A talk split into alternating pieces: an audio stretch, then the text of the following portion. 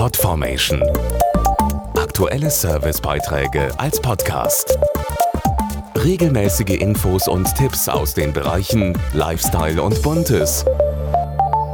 Politische Parteien gibt es unzählige, doch diese ist sicher eine der weltweit bekanntesten. Der African National Congress, kurz ANC.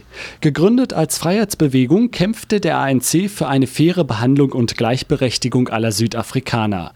Einer der bekanntesten Präsidenten des ANC ist Nelson Mandela. Und jetzt feiert die Partei ihren 100. Geburtstag. Anlass für uns, einmal zurückzublicken. 1912 gründet sich die Freiheitsbewegung, die sie später ANC nennt, mit klaren Zielen. Bessere Lebensbedingungen für alle und eine gerechtere Gesellschaft. Makenkesi Arnold Stofile ist südafrikanischer Botschafter in Deutschland.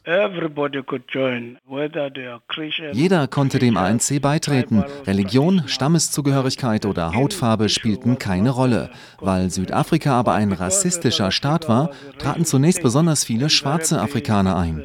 Gleichzeitig überlegten viele Weiße, ob sie beitreten sollen oder nicht. Viele taten das dann aber erst sehr viel später. 1960 wurde der ANC verboten und leistete 30 Jahre Widerstand gegen das Apartheid-Regime. Auch in Deutschland entstand 1974 eine Anti-Apartheid-Bewegung. Die deutschen Apartheid-Gegner unterstützen unseren Befreiungskampf vor allem durch Boykotte.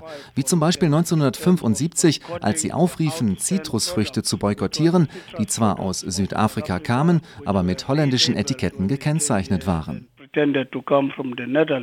1994 fanden die ersten Wahlen statt, an denen alle Südafrikaner teilnehmen durften. Nelson Mandela wurde zum ersten Präsidenten eines freien Südafrikas gewählt. Das Land hat heute eine der modernsten Verfassungen der Welt und eine gleichberechtigte Gesellschaft. Deshalb wird das 100. Jubiläum des ANC auch in Deutschland gebührend gefeiert. Wir planen Diskussionsrunden, Foto- und Kunstausstellungen und vieles mehr. Denn das 100-jährige Jubiläum des ANC bedeutet für uns 100 Jahre Befreiungskampf in unserem Land.